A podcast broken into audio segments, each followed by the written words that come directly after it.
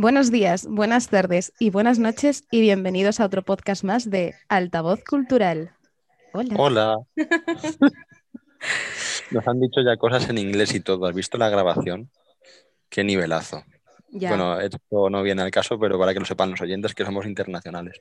Bien, hoy tenemos un invitado muy, muy especial en lo personal y en lo profesional, ya que además es un gran amigo, aparte de un tipo estupendo en todo lo que hace. Y bueno, pues es nuestro querido Antonio Cañas García, que es compañero filólogo, que se encuentra actualmente doctorándose en lingüística teórica, hazaña que compagina con su labor docente en el Liceo San Pablo. Ha trabajado en lingüística computacional en la RAE y tiene tres obras literarias publicadas, tres poemarios y un libro de cuentos. Hace poco más de un año nos regaló un, un maravilloso taller poético dedicado a Juan Ramón Jiménez y hoy podréis comprobar sus tres años de experiencia en la radio por lo bien que habla y lo bien que se expresa. Así que muy bienvenido, querido, y vamos a por ello. Muy buenas a los dos, ¿qué tal? Qué Bien, gusto, qué presentación. ya ves. Ostris. Ya quisiera yo que me presentaran así en todos los lados, ¿eh? ¿Verdad? Sí, sí, qué, qué maravilla, qué maravilla. Qué bueno. ¿Tú todo ¿Cómo bien? estás? ¿Todo bien?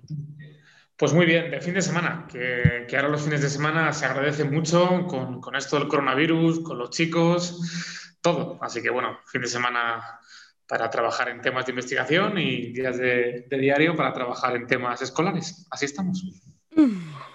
Fenomenal. Además, bueno, sepan nuestros oyentes que hoy el podcast va precisamente sobre eso, sobre la mixtura de varios mundos importantes en el ámbito profesional para Antonio, como son la educación, la- el mundo académico, lingüístico y el mundo literario. Así que, bueno, señora directora, cuando usted quiera puede disparar. Pero yo pensaba, No me pienso mover. esto, esto no se hace. Yo, yo escuchándote hablar pensaba que ibas a preguntar tú, Por leñes. favor, usted primero. Bueno, yo, eh, Antonio, quería preguntarte por cómo llevas el doctorado. Es verdad que hace mucho que no te pregunto por cómo lo llevas. Eh, Ah, así es que- una gran pregunta. sí. es verdad que hace un año que no nos vemos. Hemos hablado un poquito en este último año y, y siempre que te veía te preguntaba por cómo lo llevabas, pero es verdad que hace mucho que no te pregunto. Así que, ¿cómo llevas el doctorado? Bueno, hasta donde puedo leer, porque imagino que por temas de, con- de confidencialidad no, no- hay cosas que no se pueden decir, pero está bastante avanzado, a, a falta de la escritura del último capítulo, que va a ser un capítulo muy novedoso, la variación de los determinantes, de la sintaxis de los determinantes en las lenguas de contacto en el español de América, con lenguas indígenas como el mapuche, el guaraní, el quechua, y a mí siempre me ha gustado mucho la variación lingüística, así que lo estoy disfrutando muchísimo, muchísimo. Esperemos que antes de que acabe el curso pueda por fin depositar y doctorarme. Ostras, o sea que ya estamos en la recta final de- del doctorado. Qué guay, qué guay. El problema del doctorado es que te piensas que es la recta final y de repente viene una curva. Entonces dices, vaya, esta no era, será la siguiente. Me suena, me suena, lo he vivido mucho con Ferki. Bueno, lo- con Sí. Ferki fue corto, pero lo viví también en, no, me queda, mm, bueno, me falta y me, queda poquito, no, me falta. Sí, yo llevo diciendo que queda poco, bastante tiempo. Bueno, Sí. Así que ya no al digo final, nada. al final terminas, terminas creyendo que al, casi al poco de empezar te da la sensación de que, de que queda poco y luego nunca es así, ni siquiera cuando ya has entregado todo, ¿verdad? Y Antonio y yo hemos hablado mucho de ello y los oyentes que eh, tengan esa experiencia, que saben que la burocracia en ese sentido es horrible. O sea, es, es la burocracia convencional pero llevada al extremo, es, es algo salvaje. Pero bueno, Sí, sí, eh, tirando por ahí, querido, yo quería preguntarte para romper el hielo por mi parte, tirando de ese mundo académico y fuera de lo que es el marco del doctorado, eh, ¿cómo compaginas tú o cómo, cómo notas, mejor dicho, cómo vives esa experiencia de, por un lado, llevar tu, tu dedicación profesional como va a ser al ámbito de la investigación, que de hecho ya es, al ámbito de la investigación y al ámbito de la lingüística a esos niveles, con la docencia de la- en la enseñanza media, porque inevitablemente los que hemos pasado por ahí sabemos que hay un escalón muy grande entre un nivel universitario y más, eh, digamos, de, de posgrado, desde luego, eh, y un ámbito de la enseñanza media eh, como profesor de lengua y literatura. ¿Qué notas que, cómo, no sé, cómo se construye ese vacío desde tu punto de vista? ¿Cómo lo salvas tú como docente? Cuéntanos un poquito. Bueno, lo primero es que hay una pequeña trampa, porque lo único que puedo decir es que yo no hubiese podido empezar a dar mm, cursos de, de- de lengua y de literatura en un instituto en primero de doctorado. Al fin y al cabo estoy en la recta final, por lo tanto, no voy a decir que viva de las rentas, pero a pesar de lo angustioso que es escribir capítulos de tesis, es mucho más difícil documentarte, crear una hipótesis, entender los datos. Por lo tanto, eso lleva mucho más tiempo y sobre todo mucho más desgaste mental. Ahora es verdad que es un trabajo mucho más de obrero, mucho más de ponerte los fines de semana y escribir y corregir que otra cosa. Entonces, mi, cabeza está más mm, pendiente de la educación de mis chicos que de, que de la creación y la investigación ahora mismo. Y bueno, ¿que ¿cómo lo llevo? Pues es complicado, porque en un mundo de, especialización, en un mundo como es la investigación, que tienes que ser especialista de la especialidad de la especialidad. Y al fin y al cabo la filología es pues, el primer doble grado de la historia. Desde Aristóteles es el, humanismo, el, estudio del pensamiento, en mi caso hispánico, pues se lleva mm, de manera muy bonita porque, por ejemplo, ahora mismo yo estoy dando en un curso sintaxis, en otro curso literatura del siglo XVI.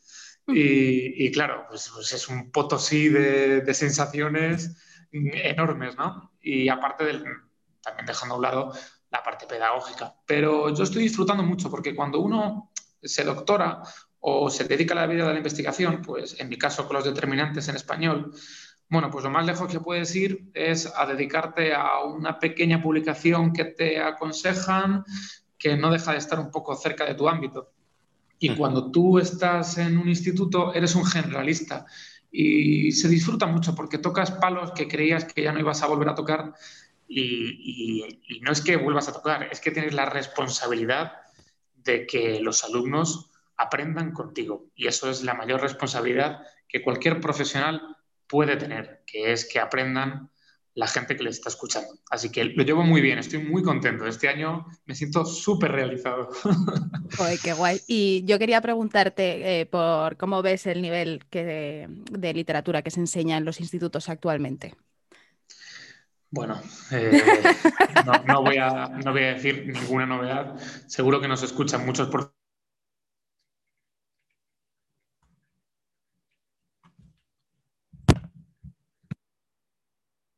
es un gran nivel. Eh, lo primero, solo hay que ver los libros de texto. Los libros de texto no, no enseñan un nivel adecuado de literatura, se coja por donde se coja. Y luego también el nivel de exigencia que, tiene, por ejemplo, la ley actual o las leyes anteriores, da igual de qué partido sean, incluso también el nivel de exigencia que implante el propio docente en su aula.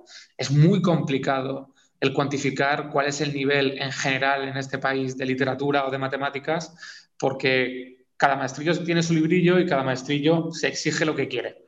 Yo lo único que puedo decir de mi corta experiencia como profesor de instituto todavía es que entré pensando que los alumnos tenían que aprender tanto lengua española como literatura, y como estamos hablando, yo soy más especialista en lingüística, pero la literatura es mucho más importante para estas edades porque es cultura general, es cultura de la sensibilidad, de conocerse a sí mismos. Lo comentaba con mis alumnos de tercero de la ESO, Siervo Libre de Amor, y se daban cuenta que los niveles de enamoramiento y desenamoramiento que sufren los seres humanos ya se explicaban y de mejor manera en el siglo XV. Todo eso los alumnos tienen que conocerlo. Por lo tanto, yo me exigí que tenía que llegar a los alumnos un conocimiento humanístico que ya no se lleva, pero que los alumnos tienen derecho a aprender.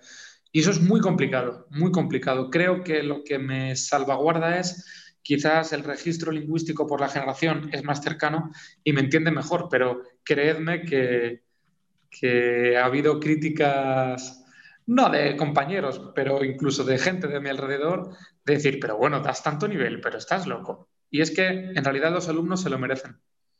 Así que el nivel de literatura, mejorable. Los niños, todo lo que se le exija, aunque no se lo crea el personal, pueden llegar a aprenderlo. Así que hay que esforzarse. Qué guay. Yo, quería preguntarte, eh, porque el otro día lo estuve hablando con la chica invitada al podcast, que ya da, por ejemplo, historia del arte con perspectiva de género. Y quería, eh, ¿qué, opinión tienes tú respecto, como profesor de literatura en este caso, o de, bueno, de literatura en este caso, sí. Eh, ¿Cómo ves el ahora incluir un poco esa perspectiva de género en la enseñanza, en esas mujeres invisibles que apenas se estudian? sobre todo en la literatura, que hay grandes y grandísimas mujeres, ¿no? Entonces, eh, que están tan invisibilizadas. Eh, ¿Tú lo tratas en clase o has llegado a intentar incluirlo un poco más?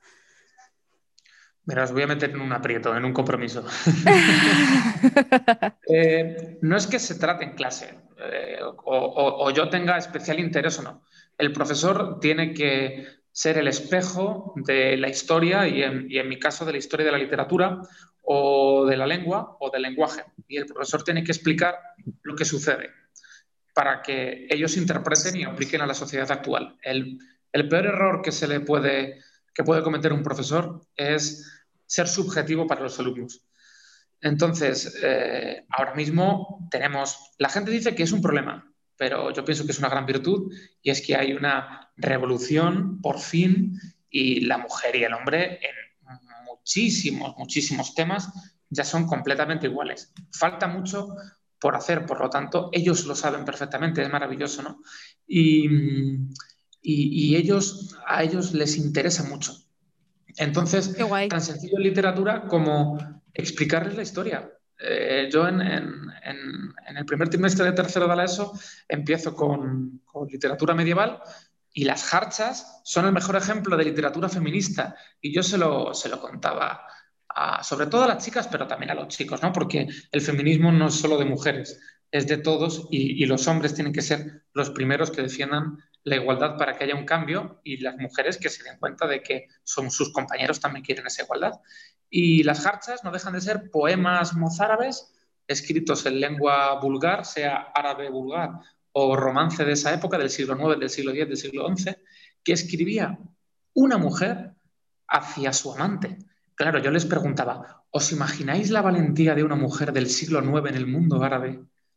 Escribir sobre un enamoramiento a su hombre, tal y como era la cultura de hace más de mil años, claro, ellas, bueno, ellas, ellos alucinaban todos, ¿no?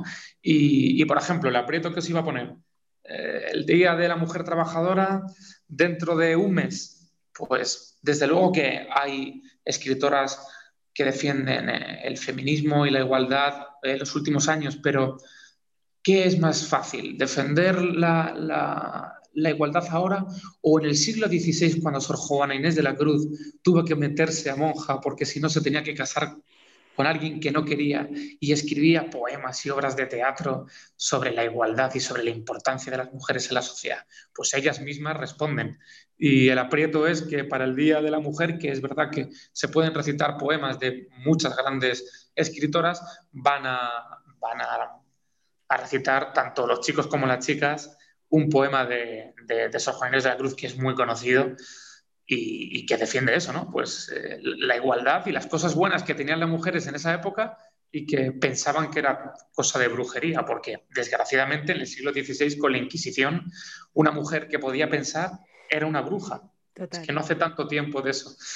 Entonces, mm, para que se den cuenta en el mundo en el que estamos, tienen que aprender la historia y desde dónde venimos y es muy importante. Entonces, si aprenden bien la historia y aprenden bien la cultura, seguramente sean personas menos intransigentes y por lo tanto querrán, la igualdad entre hombres, mujeres y la igualdad entre todo tipo de seres humanos.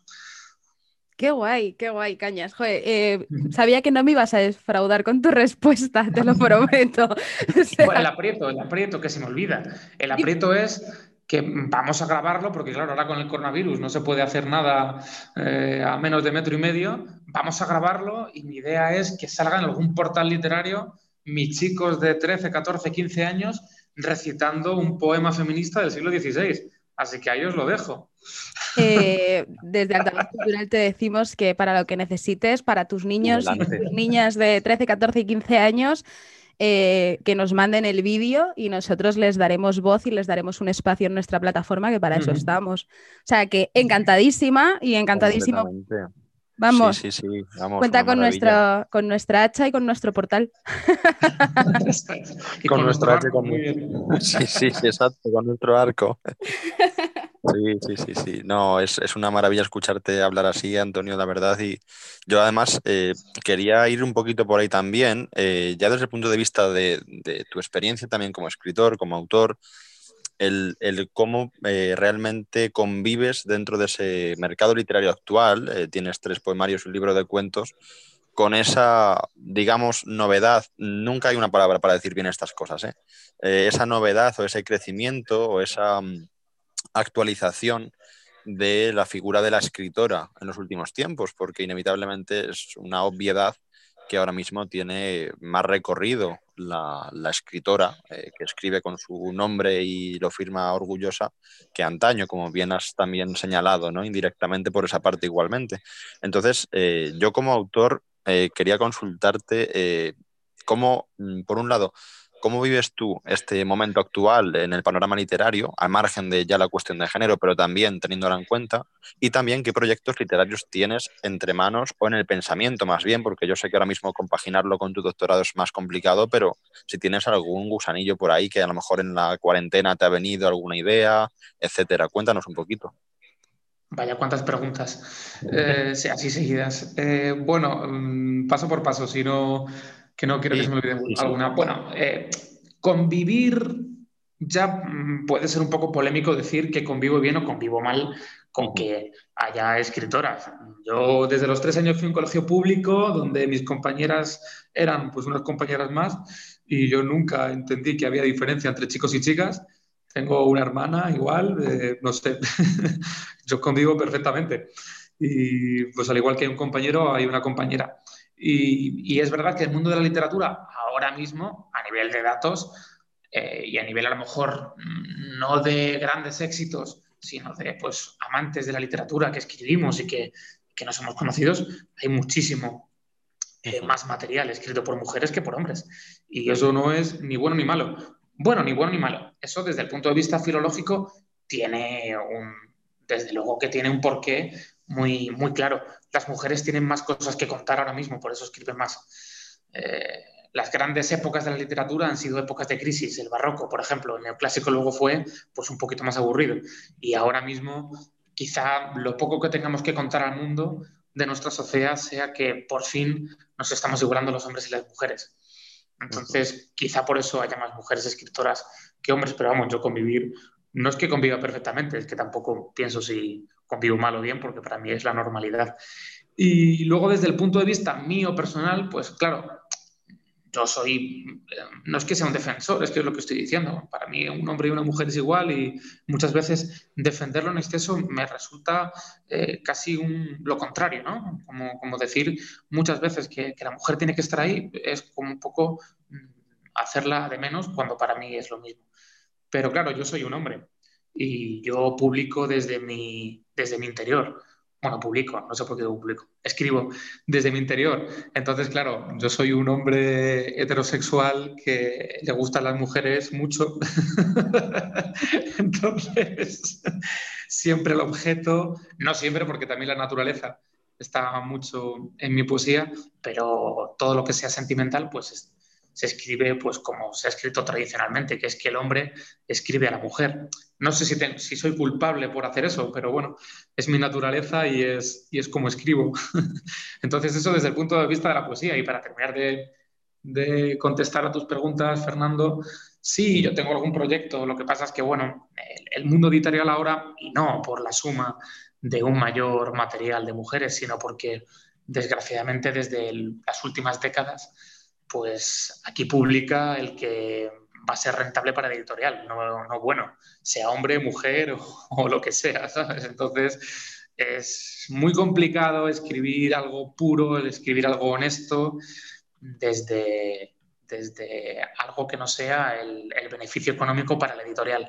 Y yo estoy bastante en contra de eso, por lo tanto, sí es verdad que mis dos libros primeros, el primero de poesía y el de cuentos que has nombrado, fueron con sellos editoriales distintos, pero luego en mis dos últimos de poesía me di cuenta que, que yo prefería escribir como a mí me apeteciese y, bueno, comercializarlos hasta cierto punto y ya está, y estar feliz. Entonces, no tengo un proyecto mm, definido, sí es verdad que yo sigo escribiendo poesía y también es verdad que tengo en mente una novela que ya está escrita más o menos por la mitad y que sí es verdad que me gustaría poder publicarla en alguna editorial, eso no lo voy a poder negar, porque en el mundo de la poesía a lo mejor es más fácil moverte y que te conozcan, pero en el mundo de la novela tú no puedes ir leyendo fragmentitos de la novela porque la novela es un artefacto mucho más complejo a nivel de pensamiento.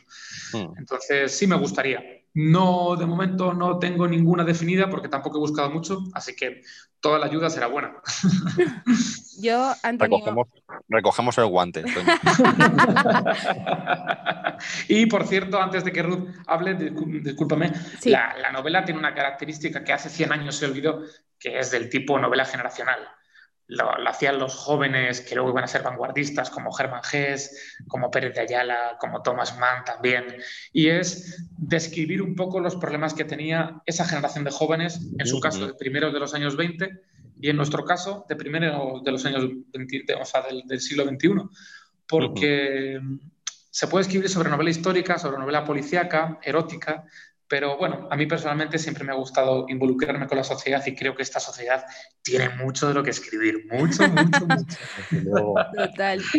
Yo quería, em, a mí me dejaste muy embelesada en enero del año pasado en aquel taller de Juan Ramón Jiménez y me flipó mucho. Ya sabes que desde entonces te lo digo cada vez que tengo la esta de poder hablar contigo, el placer de, de, decirte, Vamos, o sea, tenemos que repetirlo en algún momento, pero yo quiero que, recites eh, algo, porque a mí me dejaste loca en, o sea, ya te había escuchado recitar muchas veces, pero es que después del evento de enero, de verdad, o sea, tenéis los vídeos en nuestro Instagram, hoy los colgaré en stories, bueno, mañana cuando publique el podcast mm, volveré a colgarlos, los vídeos que tenemos para que podáis conocer un poco cómo fue, porque de verdad que para los que os, podéis, os perdisteis esa experiencia mágica que hizo Antonio, eh, tenéis que verlo. Entonces, yo quiero que me recites algo. Sí, por supuesto. Por, favor. Eh, claro, me has escuchado eh, recitar muchas veces, pero hay dos diferencias muy grandes. Una, que recité a Juan Ramón Jiménez y a Antonio Gañas. Y, dos, que Álvaro Siancobe, que me acompañó con la guitarra, pues también ayudó mucho, porque la poesía de Grecia nació para ser recitada y para ser recitada con música. Así que vale, pues eh, como conté en aquel, en aquel recital, Juan Ramón tiene tres épocas muy marcadas, una primera modernista, una segunda de transición y a partir de, Diario de un poeta recién casado en 1916, la, etapa de poesía pura por la que es más conocido.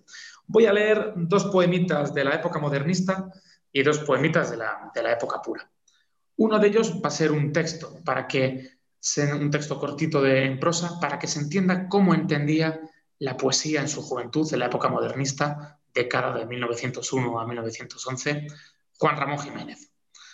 Pertenece al libro Hojas Verdes. Yo hice aquellos ramos de flores, escogí las rosas blancas, los jazmines, las adelfas, las violetas, las celindas, entonces quedaron las hojas verdes, menos fragancia, más frescura. Las hojas verdes están despiertas, tienen agua, brillan, son las primeras que vieron el azul del cielo y que oyeron la música de los nidos. No son para los pechos, ni para las penas, ni para las estancias con piano. Quedó tal vez entre ellas una rosa marchita, hojas verdes que cantasteis con el viento e hicisteis una sombra, juventud de las hojas secas. Madre mía. Me caso contigo. Antonio. Me caso contigo ya, sí quiero. Bien, eh, un, poemita, un poemita de, este, de, este, libro de poesía y ya paso a Piedra y Cielo, que es el que he escogido de, la poesía pura de Juan Ramón. Esta obra, la de Hojas Verdes, es de 1906 a 1909, más o menos. Comienzo. El azul de este cielo no es tan melodioso, las rosas no tienen aquel rosa, las dichas se van a las sombras y ya nunca vienen. Este otoño tan gris y tan frío, me he encontrado sin novia. ¿A quién cantas? Corazón, tu estribillo sombrío. Es tan triste pensar que entre el frío habrá tantas sin novio, habrá tantas. Yo he querido buscar el camino de los valles, la senda en paz, pero mi destino es un triste destino y jamás he de hallar lo que quiero. Y ya veis lo que quiero, una estrella que dé al campo su luz cristalina, una novia muy pobre y muy bella, que me ayude a subir la colina, un arrullo, un arroyo que cruce el sendero, un rebaño en la verde montaña, un aroma de paz y romero en la paz de la dulce cabaña. Lo que tienen los pobres, la queja, de los valles la flauta dormida, una copla muy triste y muy vieja que dé música y luz a la vida. Años viejos y líricos, años en que solo con mi enamorada yo veía volver los rebaños al amor de la luna dorada. Ole, un poema, y ole. Un poema muy romántico, con mucha influencia bequeriana de Juan Ramón de esta época. Era un jovencito, yo no sé si había cumplido 30. Y muy bien, y muy bien leído, por cierto. Yo sabes que soy particularmente amante de, la buena dicción y la calidad oratoria y joder. Eh, impresionante más, yo te he visto mm, defender ya algún que otro trabajo académico y es muy interesante ver cómo una persona que es capaz de hacer una exposición de algo tan denso, tan extenso, tan complejo como pueda ser el ámbito lingüístico, el ver que luego tiene esa facilidad para leer de forma tan, tan lírica. O sea que bueno, por esa parte yo me sumo al, al halago anterior de mi compañera porque es una maravilla escucharte. Es una maravilla. Oye, oye, Fernando, ¿cómo que tan denso? No, digo, eh, a nivel temático, tú sabes que, que, es verdad que es algo mucho más eh, complejo el exponer algo así más, eh, tú sabes. Entonces, bueno, la comparativa la verdad es que es, la, parte bonita, ¿no? en este caso, digamos que es la parte más buena. Entonces, Ferki, ¿tú también te casas? Creo que aquí en España todavía no nos lo permite, pero ¿dónde nos vamos si nos casamos los tres? no, pues nos turnamos, eh, me lo dejas a mí entre semana y tú, fines de semana para ti. Vale, perfecto, lo cojo. no tiene por qué enterarse nadie.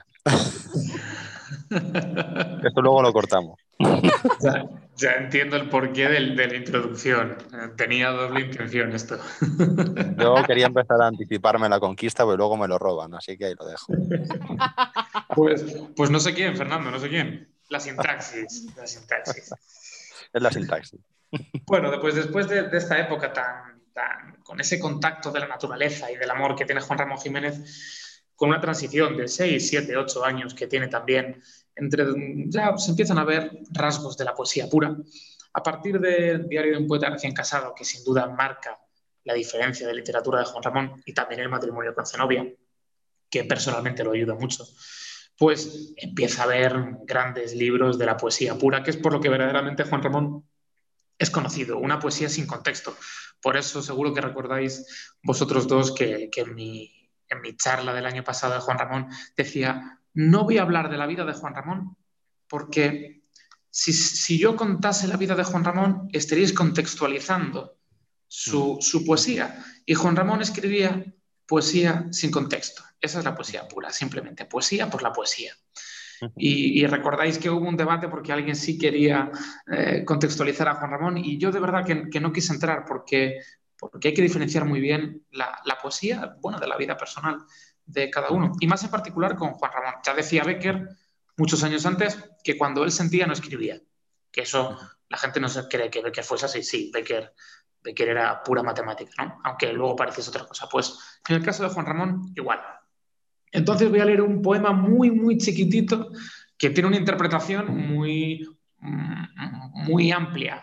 Y una de ellas puede ser por la que ha empezado Ruth preguntándome, que es eh, esa defensa de la libertad de la mujer y, bueno, en general del individuo y de que cada uno es como es. Son dos versos nada más, pero da para mucho. No lo toques ya más, que así es la rosa. Ya está, es que es perfecto. Es justo para todo lo que estábamos hablando antes, es perfecto. Dan ganas de ponerlo como cita encabezadora de, podcast. o sea, de verdad, es, ideal. Son dos versos geniales de Juan Ramón. Yo lo estaba pensando según decías el tema de la brevedad, Toño, y, y joder, es que tal cual. A mí me, siempre que lo escucho me, no sé, me parece tan perfecto. Sí, bueno, Juan Ramón hace un gran ejercicio de síntesis durante toda su carrera y, él piensa que tiene que estar todo lo más comprimido, pero no comprimido en el mal sentido, sino que tienes que sacar al final lo puro, el jugo de la poesía y eso tiene que ser algo escueto, porque la poesía tiene que ser una sensación y la sensación tiene que, tiene que entenderse con pocas palabras, con pocos sonidos. A, Federico García Lorca, cuando, cuando entrega a Federico un poema para poder entrar en la residencia de estudiantes en 1919, se lo entrega a Juan Ramón y a Juan Ramón le encanta, pero dice, es muy descriptivo, tiene que mejorar eso. y Juan Ramón, si se lee los primeros poemas, pues le pasa como a Federico, que, que, bueno, pues cuando somos jóvenes a lo mejor queremos describir más y según va madurando es capaz de decir mucho más con mucho menos. Y este no deja de ser una definición de poesía. No lo toque ya más que es la rosa. ¿Cuántas veces, y más hoy en día, por la influencia sobre todo de la generación del 55, eh, los, poetas mm, retocan y retocan y retocan los poemas? Seguro que alguna vez lo hemos hablado en alguna charla que hemos tenido en persona, que el poema es la sensación del que escribe en un momento dado, que si tú tocas ese poema seis meses después, estás contaminando la propia sensación, por lo tanto, estás quitando el significado por lo que lo escribiste. Y que Juan Ramón diga que no se toque ya más ese poema, que así es la rosa. Y hay rosas más bonitas que otras, ¿verdad? bueno, pero así es la rosa. No deja de ser una rosa. Leo otro, otro poema que también tiene mucho que ver con, con lo que hemos hablado antes. Instante sigue, sé recuerdo, recuerdo, tú eres más porque tú pasas sin fin la muerte con tu flecha se recuerdo conmigo ya lejano. Oh sí, pasar, pasar, no ser instante, sino perennidad en el recuerdo. Wow. Aquí se, entrelazan dos ideas muy, muy importantes en la poesía de Juan Ramón, que Juan Ramón escribe para ser infinito. Él no quiere que su persona, que su persona sea infinita, porque es imposible, todos nos morimos, pero quiere ser inmortal con su poesía. Y qué gran diferencia, ¿verdad?, entre un instante y un recuerdo. Mm, los recuerdos son instantes, pero no todos los instantes son recuerdos. y el poema tiene que ser un recuerdo, es decir, tiene que ser algo mágico. Qué guay, jo. yo quiero más, yo quiero más eventos contigo, Antonio. Yo lo siento mucho. Yo yo te, quiero en el equipo de altavoz cultural para próximos eventos. no sé cómo vas a sacar tiempo, ¿eh? Entre, bueno, seguro, seguro que se puede. Entre los niños, el doctorado, em, que es un, que bueno, te has hecho tú un deportista también, que no se nos olvide. Se intenta, se intenta. Se intenta. Joder, qué guay, Antonio. Bueno, quiero, quiero terminar el último poema, que es un, un poema muy significativo de toda la vida de Juan Ramón y es pues casi una pedida de cómo le gustaría que se interpretase su libro. Está claro que hoy en día cualquier hispanista que defienda un poco la idea de Juan Ramón puede ser entendido como, bueno, como todo, ¿no? Una interpretación, pero quiero que se lea bien la opinión que tenía de Juan Ramón sobre cómo se tenía que interpretar su obra, que no deja de ser lo que, lo que he hablado antes, ¿no? Como sin contexto. Quisiera que mi libro fuese como es el cielo por la noche, todo verdad presente sin historia, que como él se diera en cada instante, todo con todas sus estrellas sin que niñez, juventud, vejez quitaran, ni pusieran encanto a su hermosura inmensa. Temblor, relumbre, música, presentes y totales. Temblor, relumbre, música en la frente cielo del corazón, del libro puro. Qué buena, qué buena definición Juan, de Juan Ramón aquí de poesía. Música en la frente, es decir, música en el cerebro, en el pensamiento. Qué bueno.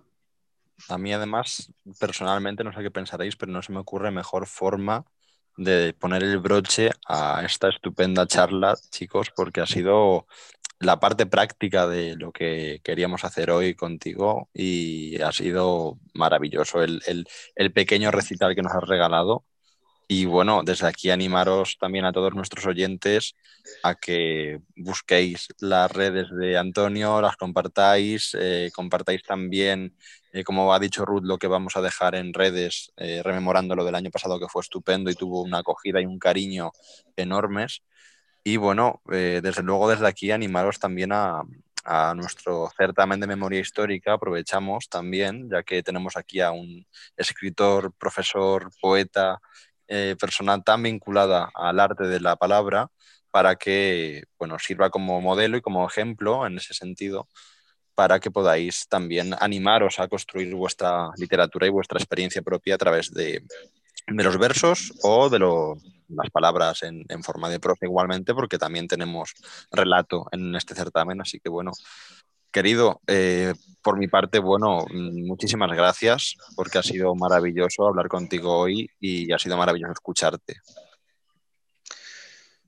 Pues muchas gracias, Fernando, por supuesto. Gracias a la oportunidad que, me, dais vosotros siempre, porque poder hablar eh, algo más de media hora de literatura, de lo que me gusta y encima enfocado a mí, pues es, todo un placer en estos tiempos que corren. Jo, yo, Antonio, te, mando un beso y un abrazo gigantesco y, ojalá vernos pronto. O sea, un cafecito pronto, por favor, los tres. Y vernos y poder vernos tranquilamente y hablar un poco de todo y volver a retomar. Y, eh, bueno, ojalá pronto incluso con público. Imagina. Y sabes que, bueno, tú ya lo sabes, Altavoz es tu casa desde el inicio de Altavoz. O sea, tú formas parte de Altavoz desde el inicio de esto, básicamente. Sabes que sigue siendo tu casa y para lo que necesites y cuenta con nosotros para el 8 de marzo. O sea, ya lo sabes. Solo tienes que decirnos, bueno, y para, el 8 de marzo y para el 9 y para el 10, para lo, lo que tú necesites, ya lo sabes. Y que me alegro mucho de haberte tenido aquí que ya fuimos a la radio contigo una vez y ahora tú has venido a la radio con nosotros. Hemos cerrado el círculo. No sé si me puedo despedir con un pequeño poema que es el penúltimo que he escrito. Vale, venga. Que me gustaría regalaroslo a vosotros y a los que nos escuchan. ¿Te da tiempo en dos minutos? Por supuesto, no tiene tanto. Vale, venga. Muñeca polaca, mm, que se interprete lo que se quiera. Wow. Y además en estos tiempos que corren de que no podemos salir eh, de la provincia de Madrid, nosotros, por ejemplo, que, que deseamos tanto viajar. Si yo te pudiera llevar a un lugar de mi España, no sería un pueblo de mar, pero sí a un rincón con agua. Hay un rincón sombrío en lo más alto de Granada. Sus paredes son blancas y por sus barandas corre el agua. Si yo te pudiera recitar algunos versos de mi fragua te llevaría al generalife, a la escalera con agua. Eh, me encanta. me encanta. Me encanta. Antonio, sigue escribiendo, por favor. Y sigue siendo tan tú. Y, pásame lo que hagas. Yo sabes que in love contigo para siempre. Chicos, tenemos que, lo siento mucho, sé que es como muy abrupto, pero se nos va la sesión de Zoom maravillosa y se va a colgar en cualquier momento. Así que, Antonio, un besazo y un abrazo. Y ya sabes que. Un beso enorme. voz es tu casa. Chao. Muchas gracias, Antonio.